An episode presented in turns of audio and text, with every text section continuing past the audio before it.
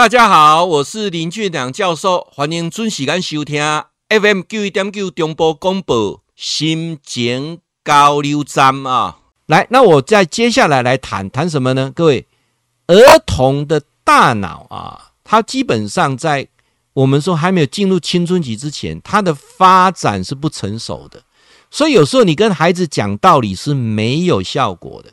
啊，而且他必须要透过成人的陪伴训练，他才能坚持。然后呢，你任何的惩罚啊，我今天花很多的时间在讲体罚这个部分啊。不，我说为什么孩子不要体罚？因为任何的惩罚没有办法唤起孩子的良心啊。来，各位，我先各位各位提一下，良心这种是非常抽象的名词啊。任何的体罚对孩子是短期效果，不会有长期效果的啊。人是一种。高等而复杂的动物啊，很高等而复杂动物，不是像啊猫啦、狗啦这样子哈，就是用打会有效果。而其实现在经过科学啊的证明，任何的打是没有效果的啊。我记得我之前在看有一个呃 Discovery 的一个一集在讲说这个动物训练师啊，动物训练师。那动物训练师他讲什么？他说哈，他们呃。有一对夫妻啊，他养了一只狗啊，让他很痛苦，因为这只狗啊会去咬邻居的垃圾，会去追小孩，会去追车子啊。我那那一次呢，到哪里啊？到台东去的时候，看到诶有那个狗哈，它胸前绑了一只棍子，棍子有的是绑一根水管啊，我就很奇怪，为什么绑了一根那个啊？最后问了人家才知道。然后我到绿岛的时候也看到他绑了一根棍子啊，那个那个狗。问了那个民宿的老板说：“欸、那只狗为什么绑一只棍子啊？他因为它会追人，它会追车子。好，绑那个棍子它就不会追，因为跑它会会会撞它哈。所以，呃，这个狗啊，他们就是很困扰。所以这一只狗呢，就是会咬垃圾啦，会去啊、追追车子啦啊，那会对欧北不一样的啦。那他们就不知道怎么办。那刚好那一个单元啊，就是动物训练师那个单元，他们就去求助这个单位啊。这个狗就带到这个。”呃，训练狗学校去啊，就四个礼拜，哇，四个礼拜回来，那狗完全变成不一样啊。那他们呃，这个主人就觉得好奇怪，为什么我我我这样耐心教它了哦，连这个大小便它都不会听我的，那这个狗为什么呃送到这个训练学校就四个礼拜啊就能够啊完全变成跟跟一只狗不一样啊？好，那他回来之后，训练师就跟这个主人讲说：好，你之前跟狗的互动是怎样？啊，你是不是啊？就是动不动是恐吓他啦，打他啦，对不对啊？然后就骂他啦，有没有啊？好，那他们就把影片播出来，就是这狗还没有送去训练学校之前呢、主人跟他的互动过程当中，譬如他咬乐色，那主人就会打他，说坏狗狗、脏狗狗啊。那狗狗去追车子啊，那主人就拿那个那个铁罐去丢那个狗狗啊，就是说你是立起消告要啊，就这个动作都有被拍下来。好，然后他们就接下来就播一段呢，是他们到训练师那边去。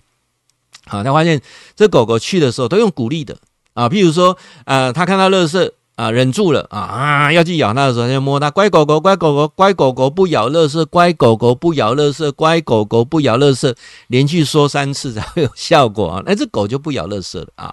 然后那狗呢，就呃呃不会乱乱乱大小便啊。它一样说啊，狗你好棒，你好干净什么的，就全部都用正面的言言语啊。那这个主人在去看这训练影片的时候，才知道说啊，原原来是这么一回事啊。所以啊，教授跟各位讲说，这个过程当中，大家去思考啊，去思考。那我后面这一段要来讲一个是，当孩子哈，我们常常讲说，国小的孩子一二年级很可爱，到了三四年级就变得很可怕，到了五六年级就变得很可恨。对不对？国中之后，哦，经济哦，啊，就喜欢个东西啊，那怎么会这样的情况哈、啊？我们来谈一下啊。当孩子进入青春期的时候，我们父母应该有什么样的醒思啊？第一个啊，我们分成这五个啊，合宜的亲子沟通啊，怎么样能够有一个适合的亲子沟通？然后呢，自己成长的历程的需求啊，然后呢，学习生活技能。啊，比如包括自理能力啦、安全性啦，怎么自己做决定啦，还有让他知道兄弟姐妹之间的差别，还有怎么样啊、给这个呃子女啊，如何给父母的回馈啊？那我我分这五个五个项目来谈啊。首先，各位，他到了四年级之后，进入国中之后，我们就称为大人了。你要用大人的思维，他这个过程当中，身体急剧在成长啊，他也也想，他已经不是小孩了。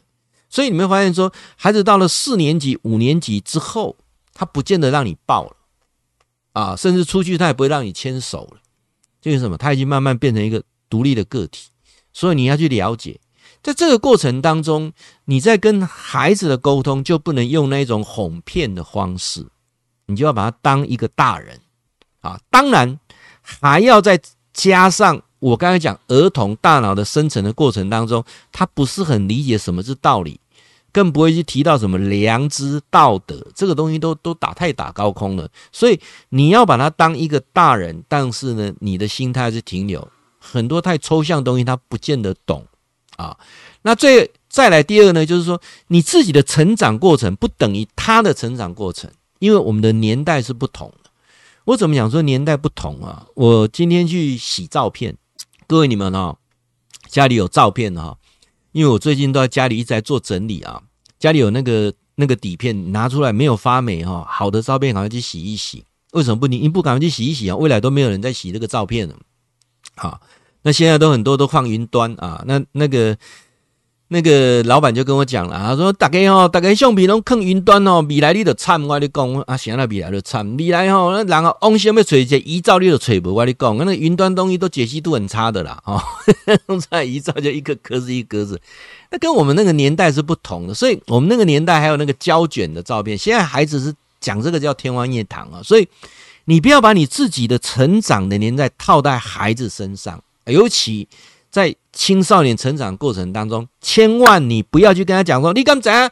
我少年生活艰苦，我那去山顶呢，哦，山顶铺茶呢，诶落溪网鱼呢，你公车哦，那个那个都是那个只有在什么电影当中才看得到的啊。好，那再来第三个啊，基本上的自理能力啊，我想这个过程当中是不是可以从两件事情开始训练起？譬如孩子会会不会使用洗衣机啊？孩子会不会做简单的啊？譬如说白色的衣服啦，或者衣领啦，哦，刷一刷啦啊，是不是最简单的？从洗衣机的操作过程当中，会懂得怎么去清洗自己的衣物，洗洗洗球鞋啦，啊，固定时间晒晒被子啦，这个最基本的自理能力能不能做得到啊？好，那再来就是安全性上。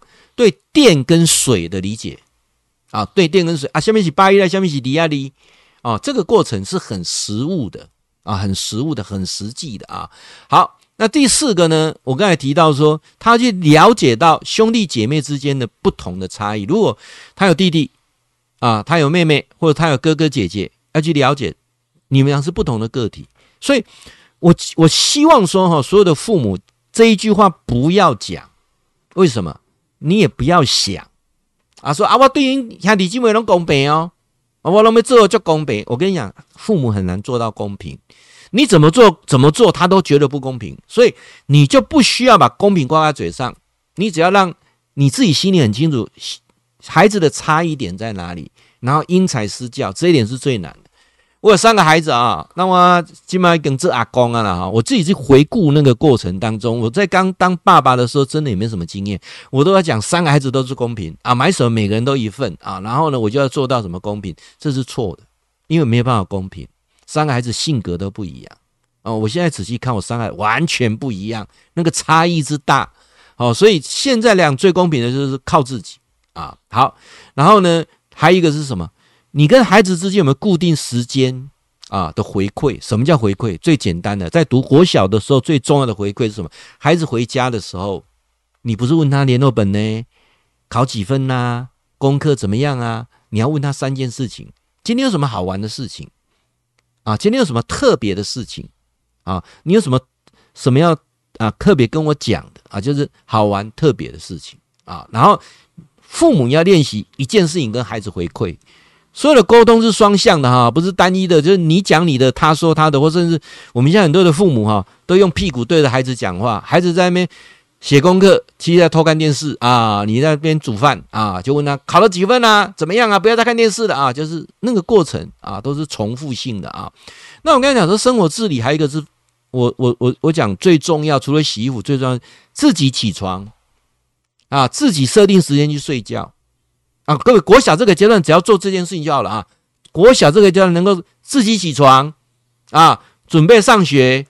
了解吗？而且进我说进入青青少年就是四年级，四年级开始才说自己起床准备东西上学啊啊，几点睡觉自己做，你你能够自己让他 handle 好，这点是当然你要开始是讨论，然后约定，慢慢的他自己回去去执行，这是比什么都重要的啊。